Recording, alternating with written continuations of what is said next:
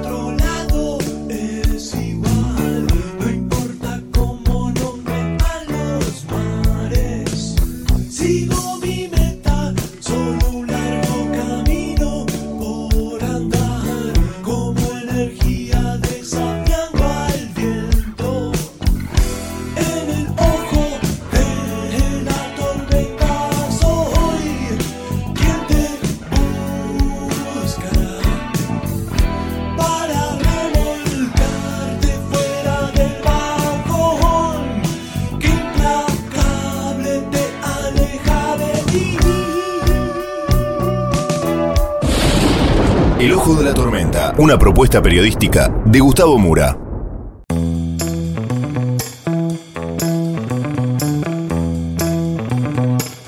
Bienvenidos al Ojo de la Tormenta. La tapa de hoy es Estados Paralelos. Vamos entonces con los temas del día de hoy en este breve sumario.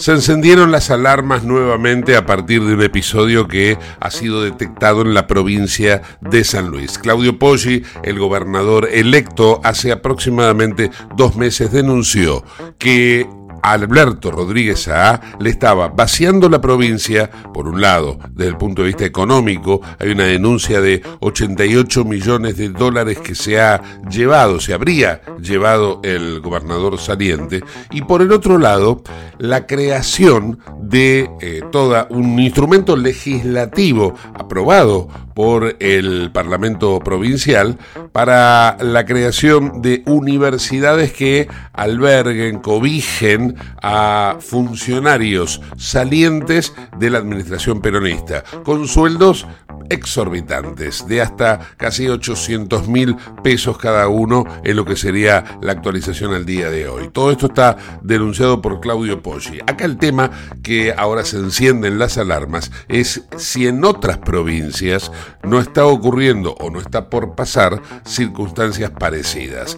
Poggi, rodeado de expertos en derecho constitucional, advierte que eso lo va a derogar, no bien asuma como gobernador de San Luis. Pero el resto de los gobernadores electos, ¿ya está preparado para eso? Por otro lado, nos vamos a ocupar de lo que está ocurriendo en materia internacional en Nagorno-Karabaj. Es un enclave que se torna fundamental para el equilibrio del precio del petróleo y también para el abastecimiento de Europa en cuestiones de energía. Toda esta situación generada entre Armenia y Azerbaiyán la vamos a desarrollar con la analista política internacional Romina Rinaldi desde Europa. Y también tenemos en el día de hoy las historias tradicionales del profe Piñatelli que nos va a contar del Día del Caballo. Todo esto y mucho más en el ojo de la tormenta.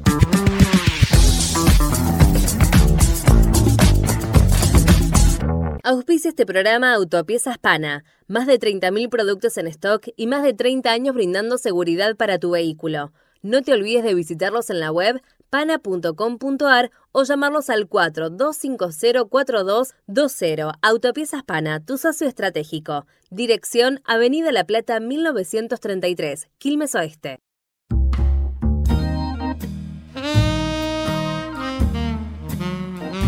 En las últimas horas vuelve a tomar fuerza la denuncia que hiciera hace algunos meses el gobernador electo de San Luis, Claudio Poggi, acerca de que el gobernador saliente, Alberto Rodríguez A, está, por un lado, vaciando la provincia y por el otro lado, creando instrumentos legales que le van a permitir tener un Estado paralelo, con universidades y presupuestos para que los actuales funcionarios peronistas sigan teniendo eh, suculentos ingresos que les permitan, de alguna manera, eh, mantenerse eh, activos sin necesidad de recurrir a la actividad privada. Serían una especie de ñoquis de lujo. Pero bueno, como les decía entonces, el video eh, con audio que hizo circular Claudio Poggi, pone en alerta no solamente a la provincia de San Luis, sino una situación que podría darse o estar dándose ya en otras provincias que en las cuales el peronismo está perdiendo o ha perdido eh, su hegemonía. Por caso, el Chaco.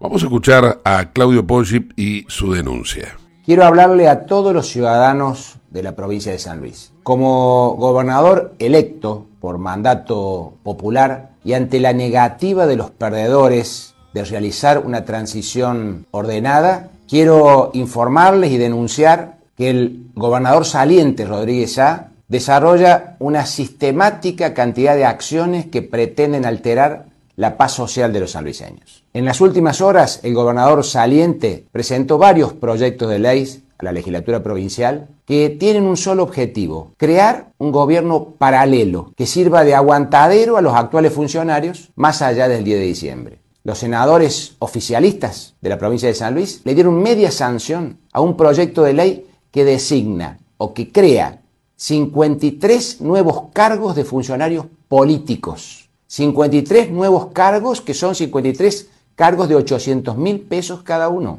53 nuevos ñoquis que pretenden permanecer dentro de la estructura del Congreso Provincial. Si el gobernador de la provincia pretende incendiar la provincia, los sanluiseños no se lo vamos a permitir. Y yo estaría a la cabeza. Quieren dejar guarida de funcionarios dentro de las estructuras del Estado.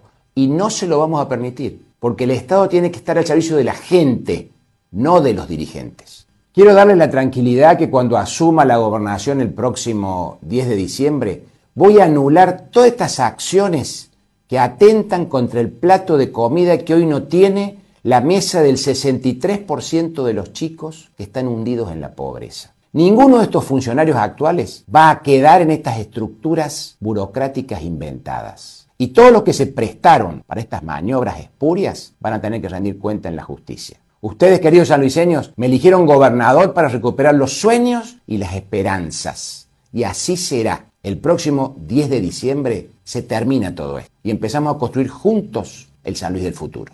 Por suerte, y seguramente respaldado por expertos en derecho constitucional, fundamentalmente provincial, Poggi ya está advirtiendo que cuando sea gobernador, es decir, a partir del 10 de diciembre, él va a derogar todo lo que se ha creado recientemente. Pero en el aire lo que queda flotando es este intento, intento conspirativo que se está dando en este caso en particular en la provincia de San Luis. Y esperemos, estén atentos a que no se esté dando en otros estados.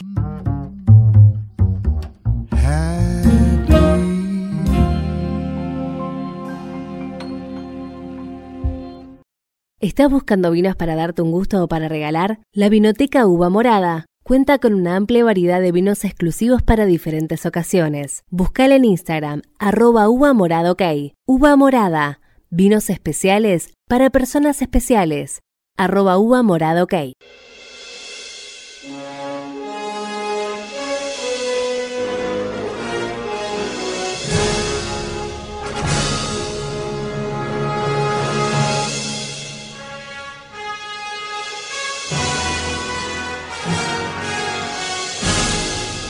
Profesor Adrián Piñatelli, muy buena jornada, fundamentalmente porque es la, o pasó, la semana del profesor.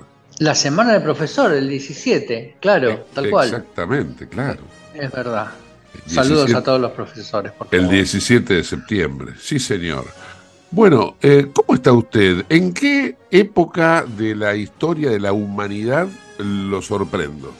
Y vamos a mezclar, hoy vamos a mezclar, vamos a contar dos historias en una o una historia dividida en dos o como te guste eh, presentarla. Como te plazca. Vamos a, vamos a ir por lo más, claro, vamos a ir por lo más simpático.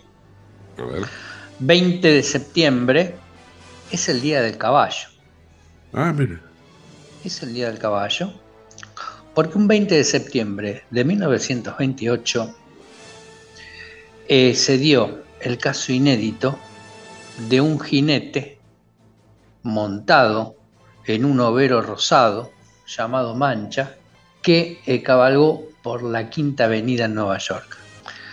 El 24 de abril de 1925, un suizo que se llamaba Aimé Gifeli, eh, con dos caballos criollos, Gato y Mancha, salieron de Buenos Aires con la intención de unir Buenos Aires con Nueva York, Ajá. cosa que lograron, cosa que lograron en tres años y cuatro meses. Eh, eh, Aimé Gifeli era un suizo que le escribió a un criador argentino de caballos criollos que se llamaba Emilio Solanet, que tenía una estancia, el Cardal, en Ayacucho, que era el que se dedicaba a la, a la cría de caballos. Y lo, le escribió una carta diciéndole que, que le venda dos caballos porque quería hacer lo que te acabo de explicar. Ajá. Y Soledad primero le dijo que no, porque el tipo nunca había montado aparte. Una locura, Este no llega ni a Ros Este tipo no llega ni a Rosario. Pero tanto insistió eh, el suizo que vino a la Argentina, se entrevistó con él y Solanet le dijo, bueno, yo no se los voy a vender, yo se los voy a dar.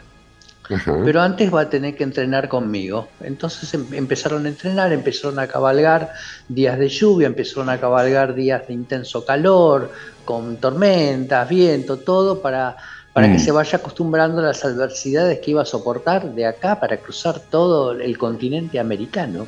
Claro.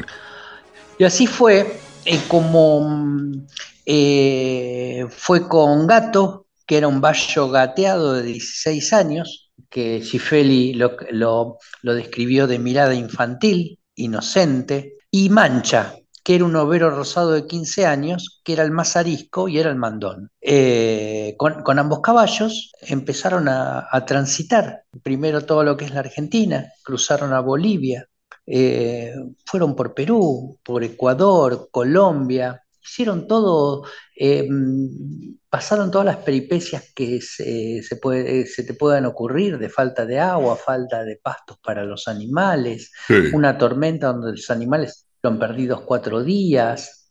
Eran, se habían acostumbrado tanto al suizo que el suizo no los tenía que atar a la noche.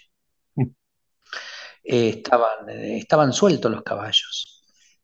Y este, em, por supuesto, por cada, por cada lugar que pasaban, por cada ciudad importante que pasaban, era una fiesta. Claro. En México hubo una corrida de toros en su honor, fueron condecorados, homenajeados.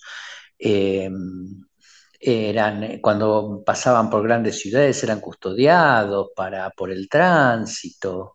Porque se eh, los esperaba, ¿no? Ya, pasar ya, por zonas- ya se había corrido la, Claro, ya la se, bola de que, de que estaban Ya, llegando. claro, se, se los esperaba y era todo una, una gran hazaña. Era una gran hazaña. Eh, tuvieron que pasar por zonas donde había guerras civiles. eh, a- eh, eh, Gato en una oportunidad eh, se enfermó y tuvo que quedarse en México porque le pusieron mal el clavo de una herradura. Eh, compró un caballo para carga, el, el suizo. Así llegó a Estados Unidos y así llegó a, a la ciudad de Nueva York donde fue recibido por el alcalde y donde eh, ambos caballos terminaron, eh, si bien ahí en Nueva York desfiló solamente Mancha, eh, después fueron a Washington porque los recibió el presidente Coolidge y fueron con los dos caballos.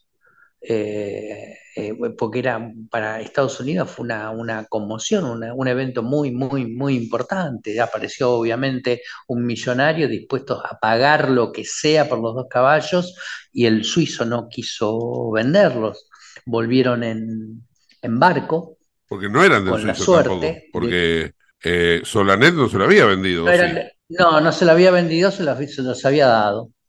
Entonces, este, el suizo que que los caballos volviesen a, la Argentina.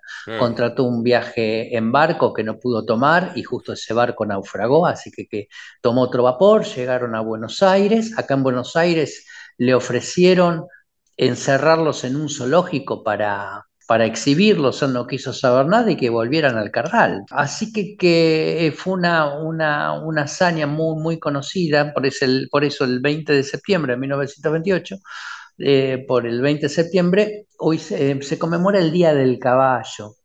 Eh, volvió a Europa, se casó, hizo su vida, a los años volvió y fue al Cardal.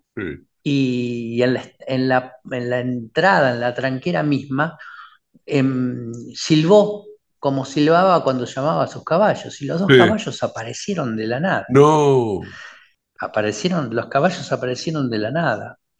Eh, los caballos murieron de 40 años, están enterrados en el, en Cardal, y Solanet hizo rescatar los cueros, fueron embalsamados y se los puede ver en el Museo de Luján, a ambos caballos. ¡Qué bárbaro! Eh, esta es una parte, es una parte de la historia. Eh, porque Schifeli siguió haciendo su vida, en Europa, muere en el año 1954. Y en su testamento dice, quiero ser enterrado en Buenos Aires. En noviembre de 1954, sus restos llegaron a Buenos Aires, con una pompa impresionante porque aún se recordaba su hazaña. Entonces imagínate, eh, jinetes de agrupaciones tradicionalistas, regimientos de granaderos a caballo, asociaciones camperas, gauchescas. La ciudad era un hervidero de tradición argentina.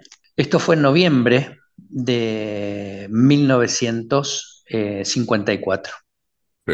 El día anterior a la llegada de los restos de Gifeli, murió en Buenos Aires olvidado prácticamente, el doctor Luis Agote. Yo te digo Luis Agote a mucha gente, tal vez le suena porque eh, habrá alguna, algún establecimiento sanitario que lleva el nombre de Agote o hay alguna calle. El padre de la transfusión.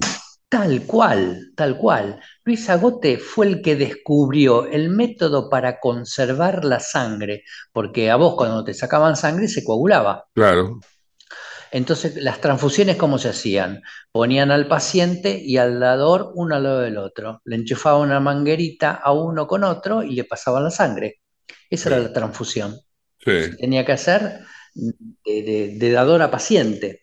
Eh, lo que descubrió, lo, que descubrió Agote, el método para conservar la sangre. Claro. Eh, lo, eh, hizo la experiencia en noviembre de 1914. Un anticoagulante. En el hospital Rawson. Claro, el citrato de sodio, mezclando la sangre con citrato de sodio al 25%, descubrió que la sangre se mantenía líquida. Eh, el descubrimiento, él pudo haberse llenado de plata al patentarlo, pero no lo quiso patentar, lo regaló se lo regaló a los países que en ese entonces combatían la Primera Guerra Mundial y donde los heridos morían por no tener eh, sangre. Por no tener sangre, claro. Entonces, el eh, Agote que hizo, regaló su invento. Eh, él siguió obviamente trabajando y muere, muere justo el día anterior que llegan los restos de Aimé Felia de Argentina. Y si vos querés ir a ver la necrológica de Agote, tenés que tener mucha paciencia, Gustavo, para encontrar el recuadrito donde anuncian su muerte. Qué injusticia. Eh, como que pasó completamente desapercibida. Lo, miro desde otra perspectiva, profe. La perspectiva de que se hizo una película de tres horas con el desarrollador de la bomba atómica y, que, es contemporánea de Agote. Sí, tal cual, sí, tal cual, tal cual. Este, esta persona, este, viste, eh, aparte, em, no le dieron el Nobel. Algunos dicen que porque en la, la época de la Primera Guerra Mundial no hubo entrega de Nobel. Eh, 1914, No, pero, 1918, pero la él muere, él muere en 1954, me dijo. Claro, sí, pero cuando él descubre el noviembre del 14, Ah, ah, el, descu- el descubrimiento. No, pensé que era un, lo Nobel- regala, lo Nobel regala a los países. Pensé que era un Nobel post-mortem. No, no, no, no, no. Y, y así fue como en dos hechos, eh, que uno no tiene nada que ver con el otro, este, como a veces tienen un peso tan distinto, ¿no? Sí. En la, en la sensibilidad este, de un país, ¿no? Igual para Porque yo no le quito mérito al, al hombre que fue a- con dos caballos por toda América, yo no haría, no iría ni a Mar del Plata, eh, montado de caballo, pero este, la hazaña que hizo no se compara con, lo, con, las- con los millones de vidas que, que salvó el método de Agote y sigue Igual- salvando. profe, eh, creo que el tiempo puso un poco las cosas en su lugar, ¿no? Porque hoy hablar de Luis Agote es tener una noción. Hablar de el hombre que cruzó América a caballo, la verdad, no me acuerdo, ya me olvidé el nombre. Claro, y Benji Félix, sí, claro, sí, sí, sí. ¿Me entiende? Sí, Eh, creo que Sí, se, sí. se puso en el tiempo, se puso las cosas en orden, a pesar de la injusticia con Agote en vida, ¿no? claro, sí, sí. Qué bárbaro, qué bárbaro. Este, pero Qué linda- bueno, es una... Sí, qué linda historia, profe. ¿eh? Son, Sí, sí, son, son, son, viste, son esas historias, digamos, que yo llamo clase B, pero que dan, viste, que dan, como vos decís, para una miniserie, para una película, seguro. porque tienen muchos ribetes, Seguro, muchos pero- ribetes interesantes. Aparte del caballo mancha y gato, se hizo una película. Se hizo una película, sí. En cambio, de Agote no Sí. hay una película. A eso iba No. cuando, cuando hablaba de Oppenheimer. Sí, sí, sí. No, no hay. Es, es una, una crueldad, ¿no? Es una injusticia porque las vidas que ha salvado la transfusión de sangre por el método de anticoagulación descubierto por Agote son innumerables al día de hoy. Claro, tal cual. Al día de hoy. Así es. Qué bárbaro. Profesor. Le mando un abrazo grande hasta la semana próxima. Hasta la semana que viene, Gustavo. Profesor Adrián Piñateri, en el ojo de la tormenta. Comunicate con nosotros al 11 59 65 20 20, el WhatsApp de Late. En Lubestop Banfield te revisamos el auto y le hacemos el cambio de aceite y filtros en media hora. Lubestop Banfield es un lubricentro integral donde también podés cambiar las pastillas de freno de tu vehículo. Lubestop está en el SINA 471 Banfield. Y si no podés traer el auto, te hacemos el service a domicilio. Instagram y Facebook, Lubestop Banfield. Ahora vamos a hacer una breve pausa y continuamos con el ojo de la tormenta. No te vayas. En el ojo de la tormenta yace un niño asustado.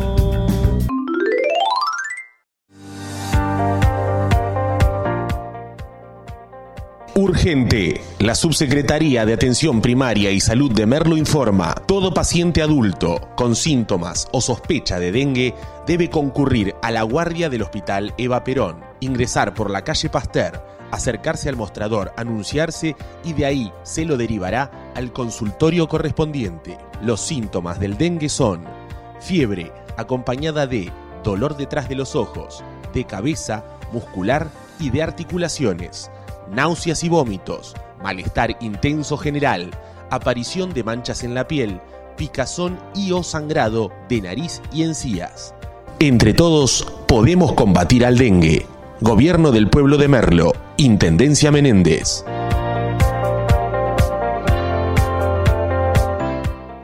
En Lanús tenemos actitud verde. Estamos recuperando 25 plazas y parques del municipio, con nuevos espacios verdes, estaciones de juegos para chicos y mayor seguridad para nuestros vecinos. Informate en lanús.gov.ar. Lanús nos une. ¿Sabías que todos los accidentes por inhalación de monóxido de carbono son evitables? Chequea que la llama de tus artefactos sea siempre azul. No olvides ventilar los ambientes de tu hogar todos los días, verificando que las rejillas cuenten con salida al exterior y las ventilaciones no estén tapadas ni sucias. Y controla las instalaciones internas con un gasista matriculado. Con estos consejos, proteges a tu familia. Metrogas, damos calor. Merlo crece en obras. La Secretaría de Obras y Servicios Públicos de Merlo avanza con el plan de renovación de la red vial. Estos trabajos mejoran la transitabilidad de las calles, la seguridad y la calidad de vida de nuestros vecinos. Ya finalizaron trabajos de pavimentación en la calle Junín entre Cervantes y Ruta 40 en Merlo Centro. Se encuentran en ejecución en Irigoyen entre Garay y Cámpora en Merlo Norte y continúan nuevas obras en el distrito. Merlo crece en obras. Intendencia Menéndez. ¿Tenés Galicia? Tenés que saber algo. ¿Tenés alguna duda? Tenés alguien que te escucha y te da atención 24/7. ¿Tenés ganas de hacer algo? Tenés muchos beneficios en lo que más te gusta. Tenés ganas de no hacer nada. Tenés una app para hacer todo desde el celular sin moverte del sillón de tu casa. Tenés todo para vivir un día a día mejor. Tenés Galicia. Tenés Galicia.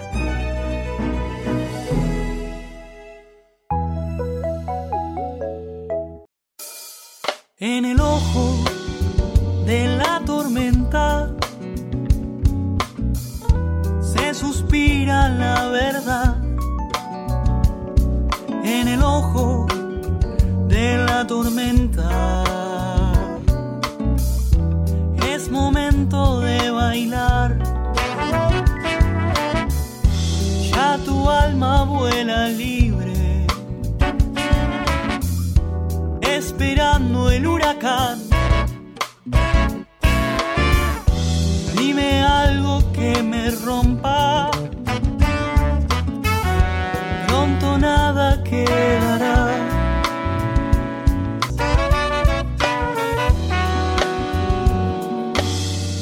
Auspicia este programa CRIBE. CRIBE es un centro de rehabilitación integral que está ubicado en Villa Ballester, provincia de Buenos Aires, certificados con normas de calidad ISOIRAM. El centro CRIBE ofrece, entre otras terapias, tratamiento de rehabilitación por ozono. La página web es www.cribe.com.ar, sino en facebook.com barra cribecom. CRIBE queda en Independencia 5182 Villa Ballester. Los teléfonos 4768-6774 o 4767-6296. CRIBE, Centro de Rehabilitación Integral Belepoc.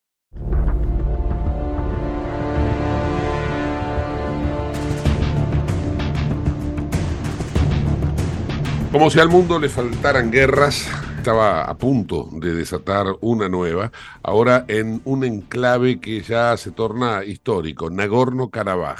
Por Nagorno-Karabaj se pelean tanto Azerbaiyán, una ex república soviética, como Armenia, que es prohijada por Rusia y por Estados Unidos. Vamos a hablar sobre este particular porque hay un alto el fuego, hay un cese de hostilidades en esa región del planeta, con Romina Rinaldi, que tiene mucha, pero mucha data para contarnos. Hola Romy, ¿cómo estás? Hola, Gusto, bien. Bueno, sí, efectivamente se llegó eh, el, en el día de hoy a la 1 pm hora local, se llegó un acuerdo entre Azerbaiyán y Armenia y, bueno, la República Autoproclamada de eh, Nagorno-Karabaj o Artsaj, como le dicen los armenios, se llegó a un acuerdo del cese de hostilidades de esta región separatista, que incluye la retirada de unidades y equipos militares armenios en esta región y además eh, las disposiciones eh, para que las autoridades eh, del enclave, digamos, de esta región, disuelvan el ejército. Esto fue informado según eh, las autoridades de Azerbaiyán. Eh, incluso el ministro de Defensa azerbaiyano aseguró que las tropas de Armenia en este enclave montañoso acordaron ya de, poner las armas y abandonar las posiciones de combate y los puestos militares para poder desarmarse por completo, ¿no? Y también señaló que todos los equipos militares pesados van a ser entregados al ejército azerbaiyano. Eh, una versión que fue confirmada por las autoridades locales de la eh, República Autoproclamada de Nagorno-Karabaj, eh, que también fue un comunicado que fue citado por varios medios de comunicación, indicó que este pacto está dirigido a retirar los destacamentos y las tropas de las Fuerzas Armadas armenias en la zona de despliegue, eh, en una zona que es eh, un contingente de mantenimiento de paz ruso ya hace unos años, con el fin de disolver y de desarmar completamente las unidades del Ejército de Defensa de Nagorno-Karabaj y bueno, retirar obviamente, como ya dijimos, el equipo pesado y todas las armas del territorio. Pero me parece como importante entender cómo se llega a esta situación, cómo se llega a que en el día de ayer eh, Azerbaiyán lance esta ofensiva y si querés hacemos todo un repaso de lo que es el conflicto de Nagorno-Karabaj con la República de Artsakh, sí, claro. como lo llaman los armenios. Sí, sí, claro, contanos. Bueno, bueno, desde hace más o menos nueve meses que Azerbaiyán tiene bloqueada la región del Alto Karabaj, que bueno, también se conoce como Nagorno-Karabaj, así que tenemos tres nombres, la región del Alto Karabaj, la República de Artsaj, que es lo que los armenios eh, propios y los locales lo llaman así, es el nombre en armenio, y el enclave de Nagorno-Karabaj, que es como el nombre más formal, ¿no? Eh, esta, esta región está formalmente dentro del territorio de azerbaiyano, pero está poblada de armenios y está gobernada por una república de facto que se llama la República de Artsaj, que tiene su parlamento y tiene su gobierno, pero que no es reconocida internacionalmente. En las últimas semanas, el bloqueo que se había dado en esta región por parte de Azerbaiyán, porque si la situamos en un mapa, tenemos Armenia, al lado tenemos Azerbaiyán, y en el medio, con un corredor que lo comunica con Armenia, está eh, la República de Artsaj o Nagorno-Karabaj. Entonces, digamos que está rodeada por Azerbaiyán este lugar, ¿no? Entonces, bueno, las últimas semanas, con este bloqueo, eh, que geopolíticamente eh, no, no da paso a que si eh, Azerbaiyán no desbloquea, no hay lugar para, para desbloquear. Eh, la situación llegó a niveles máximos de emergencia eh, humanitaria y empezaron a sonar las ideas de que el conflicto estaba volviendo a escalar, terminando con este martes pasado con una ofensiva de Azerbaiyán que dejó aproximadamente unos 27 muertos. Pero ¿cómo empezó todo esto? Nos vamos un poquito, un poco bastante para atrás en el tiempo y nos vamos en la disolución del Imperio Ruso en el 2000, en el 2000, perdón, en el 1917. En este momento las fronteras en el Cáucaso no existían y esta región, que es una región que está llena de montañas, que tiene valles que son de muy difícil acceso, nunca había tenido límites marcados. Entonces había una localidad poblada que era mayormente por armenios, eh, vecina de, los azeríes, que creo que corresponde a Azerbaiyán, y otra seguida por armenios y por georgianos. Cuando cae el imperio ruso, en la región nacen tres nuevos estados, que son Georgia, Armenia y Azerbaiyán. De estos nuevos estados independientes eh, surgió el intento de delimitación, ¿no? de imponer los, límites y las líneas a los demás, como cuando se crea un estado.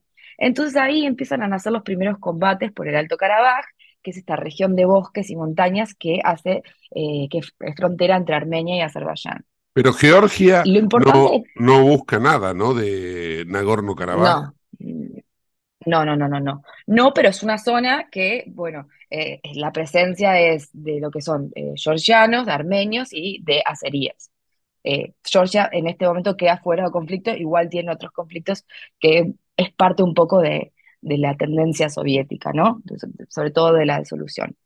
Bueno, entonces en lo alto ahí de las montañas existía en la lo que era dentro de Azerbaiyán, un lugar que tenía población armenia, eh, que era eh, étnicamente armenia, ¿no?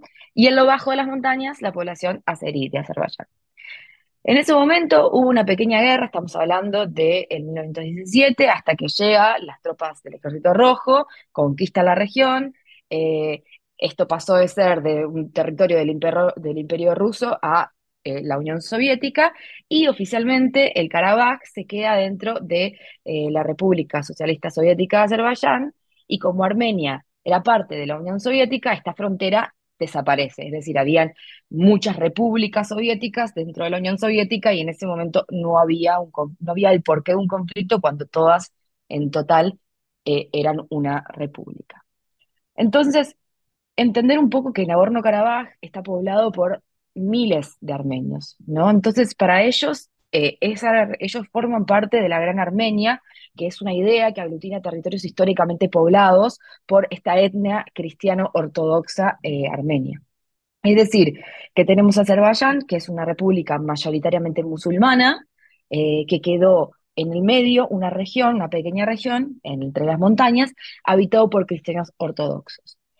Este tipo de, prácticas era bastante común en la época de la Unión Soviética porque eh, una de las características de la política eh, soviética era evitar la homogeneidad en todas su- sus repúblicas, es decir, que marcar ciertas diferencias, ¿no? Sería como una especie de premisa de divide y vencerás, que fue la estrategia que usó mucho Stalin cuando hace el diseño de la Unión Soviética, ya que logra un entramado de fronteras que eh, es, no es homogénea, ¿no? Y con la desintegración de esta unión empiezan a resurgir todos estos conflictos étnico- étnico-políticos, eh, por ejemplo, como la guerra de Chechenia en los 90, eh, las revueltas de Georgia en el 2008, que por eso te contaba hace un rato que Georgia también tiene sus conflictos étnicos, y bueno, también Armenia y Azerbaiyán, o incluso podemos considerar eh, el tema de la invasión de Ucrania, ¿no? Porque si nos remontamos todo el tema de Crimea de la región del Donbass, con es- aquellos territorios que son rusoparlantes,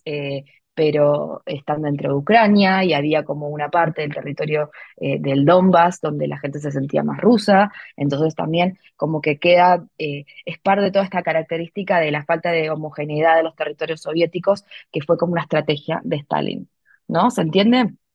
Sí, sí, claramente. Ahora, hay una cosa que yo no, no termino de entender y creo que la audiencia tampoco, que es eh, Nagorno-Karabaj no quiere estar ni con Armenia ni con Azerbaiyán. Entonces, ¿por qué se pelean armenios y azeríes por Nagorno-Karabaj que quiere ser independiente de los dos? No, Nagorno-Karabaj, ellos se consideran armenios.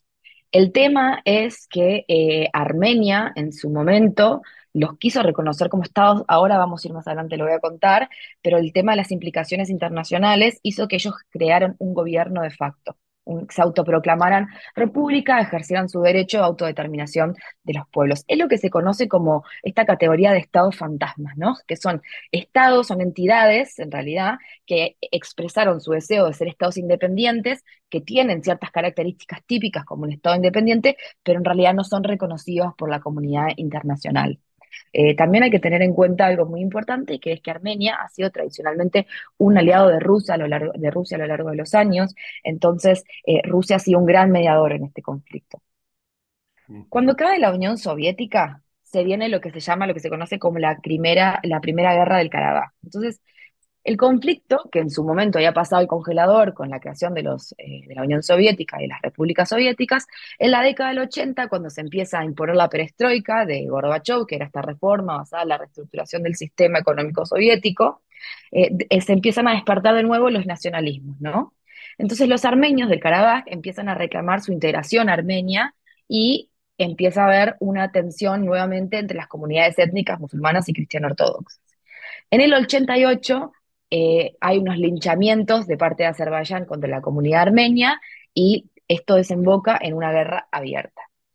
En el 91, Armenia y Azerbaiyán em- declaran su independencia. Los armenios que estaban en el Karabaj hicieron lo mismo con un referéndum que no fue reconocido por Azerbaiyán, del que eh, sale lo que se llama la República de Artsaj, que es exactamente lo mismo que Nagorno-Karabaj, pero con el nombre armenio, ¿no? Y crean este gobierno de facto en el Alto Karabaj con falta de legitimidad internacional.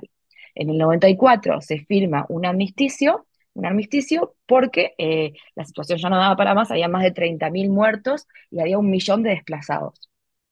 En ese momento, la primera guerra del Karabaj, Armenia gana esa guerra y empieza a controlar un 20% del territorio de Azerbaiyán, incluido este enclave de Nagorno-Karabaj o la nueva formada República de Artsaj.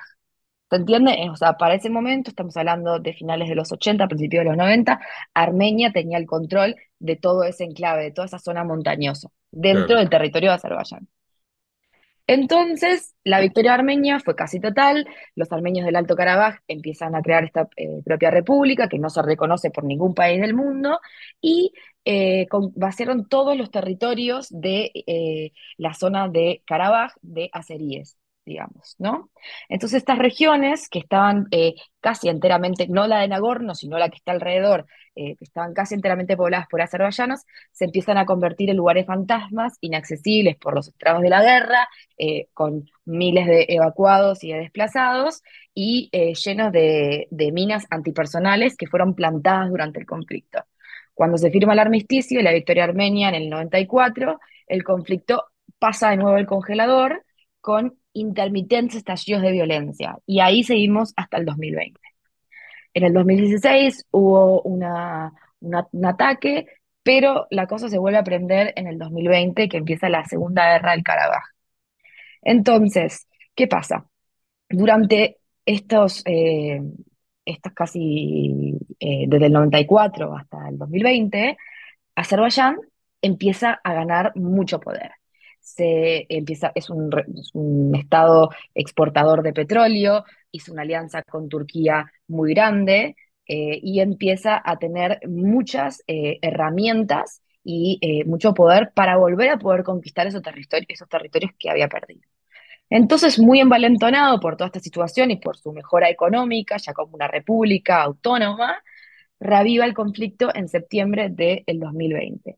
Y en seis semanas eh, la victoria de Azerbaiyán se hizo inminente, fue aplastante. Desde Bakú se reconquistaron todos esos territorios que rodeaban al Alto Karabaj, que habían sido parte del control armenio durante esas últimas décadas, eh, y eh, incluso también conquista la segunda, la segunda ciudad de la región, la segunda mayor ciudad de la región, que es Yuya, antes que la primera guerra del Karabaj había tenido una población mixta con armenios y azerbaiyanos. O sea, ahora eso ya no es, eh, no es una opción. Es decir, Azerbaiyán recupera territorio y cuando ambas partes eh, deciden lograr eh, firmar un acuerdo de paz, que fue que estuvo dado gracias a una mediación Rusia, de Rusia en noviembre del 2020, o sea, dos meses después, se reconquistaron todos los territorios de, que rodeaban Nagorno-Karabaj, menos el enclave en sí.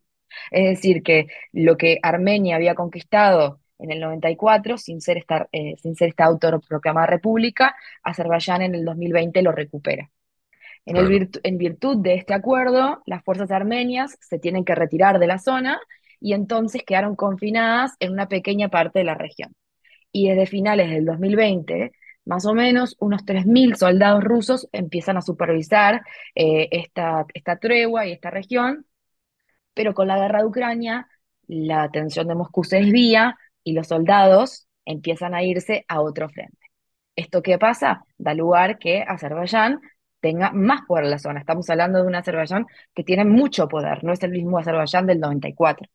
Y una Armenia muy debilitada también. Entonces, si en la guerra de los 90 eh, lo que pasa fue una situación un poco a la inversa, ¿no? En la guerra que pasó en el 94, los armenios expulsan a los azerbaiyanos de los territorios conquistados. Esta vez en el 2020 sucede la situación a la inversa. Entonces, en la segunda guerra del Karabaj, que fue esta del 2020, terminó con un armisticio negociado por Rusia, Moscú enviando tropas de paz, eh, una gran cantidad de desplazados de, eh, de, armenios desplazados de, de la zona y eh, más o menos unos 6.000 muertos. Fue un alto al fuego negociado, pero fue muy frágil porque nunca fue realmente respetado. Entonces, una vez que Azerbaiyán se hace este territorio, empieza lo que es el bloqueo, ¿no? Si lo localizamos en un mapa, volvemos a decir que eh, Nagorno-Karabaj es una región que está eh, completamente rodeada por Azerbaiyán. Y todos esos enclaves que recupera eh, que recupera Azerbaiyán, hacen que Azerbaiyán tenga el control total de esta república de facto de Nagorno-Karabaj, de la República de Artsaj. O sea que si hoy, durante estos tres años...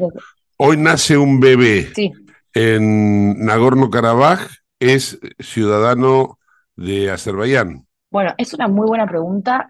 Creo, eh, no te la sé decir bien con certeza, pero hay grandes posibilidades de que ese niño, ese, ese bebé quede apátrido o probablemente también adquiera la nacionalidad de sus padres. Entonces, eh, si ese bebé eh, es de padres armenios, muy probablemente va a ser armenio, considerando también de que este lugar es un lugar muy protegido por Armenia.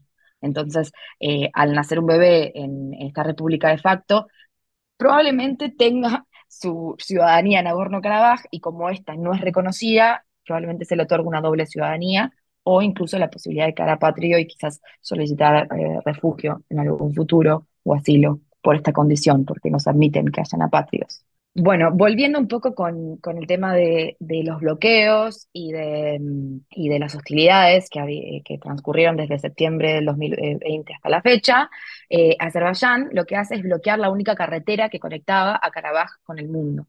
Entonces, quedaron 120.000 armenios sitiados y encerrados por las políticas de Azerbaiyán que exigen su integración a, Azerbaiyán, o sea, ellos de Azerbaiyán, ellos quieren que este Nagorno-Karabaj pase a ser, de hecho, parte de la República de Azerbaiyán, y además el desmantelamiento de las instituciones de lo que es este gobierno de facto de la República de Artsaj, o sea, la disolución de esta república. Entonces, los armenios, por su parte, consideran de que Azerbaiyán los está tratando de expulsar en un territorio con una operación eh, eh, cubierta a lo que ellos llaman una limpieza étnica incluso se ha llegado a hablar de genocidio. ¿no? Eh, incluso muchos juristas internacionales denuncian que este bloqueo persigue un genocidio de los armenios en Karabaj, porque les cortaron absolutamente toda ayuda humanitaria. Son gente que está completamente aislada y no tiene eh, ningún tipo de salida, porque el corredor, el único corredor que tenían, que los conectaba con Armenia, fue bloqueado. Entonces también, un poquito antes de, terminar, eh, hablar de por qué esta situación llegó a este nivel eh, y quién está detrás un poco, ¿no? Que son eh, las potencias regionales que fueron, que estuvieron muy implicadas con el conflicto a lo largo de los años, que fue por un lado Rusia y por el otro lado Turquía. Turquía es miembro de la OTAN, eh, fue la primera nación en reconocer la independencia de Azerbaiyán y es un firme defensor y aliado del país. Entonces se dice que, por ejemplo, hay aviones no tripulados de fabricación turca que desempeñaron un papel crucial en los combates de 2020 y que fue lo que una de las eh, de los grandes eh, herramientas para que Azerbaiyán ganara territorio en, la Segunda Guerra del Karabaj. Además es un histórico, histórico enemigo de Armenia, Turquía. Hay que recordar el genocidio armenio que Turquía no lo reconoce. Exactamente, correctísimo. Entonces también tenemos eso, ¿no? O sea, eh, el Estado más enemigo de Armenia, digamos, históricamente y culturalmente, y que tiene tanta implicancia ¿no? para la sociedad armenia, es el mayor aliado de Azerbaiyán. Eh, y por el otro lado, Armenia, que siempre tradicionalmente ha mantenido muy buenas relaciones con Rusia, eh, incluso en Armenia hay una base militar rusa, eh, y también son ambos miembros de la Organización Militar del Tratado de Seguridad Colectiva, con seis estados antiguos soviéticos, fue siempre también el, como el gran defensor de Armenia y como como el, padre, digamos, ¿no? De, Armenia por Rusia. Pero ¿qué pasa? Las relaciones entre Armenia y Rusia se empiezan a poner un poquito más tensas desde que un primer ministro, Nicole eh, lideró unas protestas antigubernamentales en 2018 en Armenia y eh, también eh, expresó eh, públicamente que la dependencia que tenía Armenia de Rusia como única fuente de seguridad era un error muy estratégico. Y luego, después de eso, lo que, eh, o sea, Armenia anuncia que se estaban organizando ejercicios conjuntos con fuerzas estadounidenses y esto fue gravemente criticado, obviamente, por Moscú como pasos poco amistosos.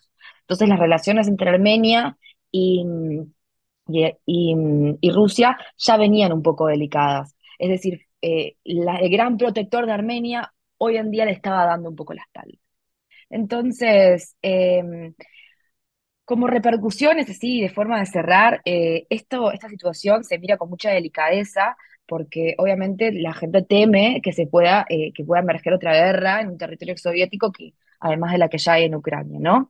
También, por ejemplo, Europa, eh, en este caso, tiene un papel muy distinto al que tenía con, con Ucrania, que tiene con Ucrania como el gran aliado, como el gran protector, porque eh, ellos son fervientemente defensores de mantener la paz en la zona de Azerbaiyán, porque se importan 8 mil millones de metros cúbicos de gas al año. Entonces, ahora Europa que perdió el suministro de gas de, Rusia por el conflicto de Ucrania, no puede permitirse perder el gas de Azerbaiyán. Entonces también Europa tiene las manos atadas. Qué entramado que está todo esto, es terrible. Muy complejo, es muy complejo. Entonces, este polvorín que representa el conflicto es una amenaza constante y también están, hay, muchos objetivos geopolíticos metidos en el medio que también están influenciados por potencias alrededor. Entonces, la situación eh, no es muy esperanzadora para Armenia, realmente. Eh, el representante especial regional de la Unión Europea dijo que también que había una necesidad urgente de, alto al fuego y que fue lo que se ha acordado y se, que se va a firmar en teoría mañana, pero en realidad eh, probablemente eh, Azerbaiyán en esta etapa quede, con, quede favorable. Claro. Este es mi análisis. Bien, gracias Romy este, por este desarrollo tan complejo eh, que de alguna manera lo, lo redujiste a, qué sé yo, prácticamente 20 minutos. Te mandamos un saludo y bueno, nos reencontramos la semana próxima. Nos vemos la semana que viene. Un abrazo para todos. Chao, chao. Romina Rinaldi, en el ojo de la tormenta. Te invitamos a conocer La Pampa, porque creemos en una nueva forma de viajar a un ambiente ideal para estos tiempos. Aire puro, bosques y fauna nativa, gastronomía gourmet, vinos patagónicos, pueblos con historias emocionantes. En La Pampa, seguro te relajás, seguro te emocionás, seguro disfrutás. Viaja seguro, viaja a La Pampa, portal de la Patagonia. Para el cierre musical de hoy, un poco de música de Brasil. Y vamos a escuchar a Silva con un tema que se llama Fica Tudo Bem. Va a estar todo bien. Se você voltar pra ela, tente não se arrepender. Vai ser difícil amar alguém sem se querer. Melhor fazer valer a pena. E é bem melhor se conhecer. Nas coisas do amor convém pagar pra ver. E fica tudo bem. Fica, fica, fica tudo bem. Fica tudo bem. Fica, fica, fica tudo bem.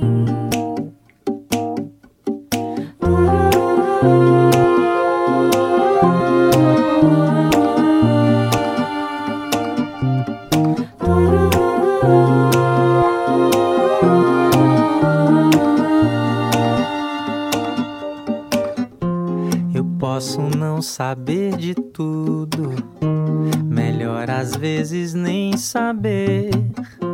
Mas uma coisa eu sei, ninguém vai te dizer.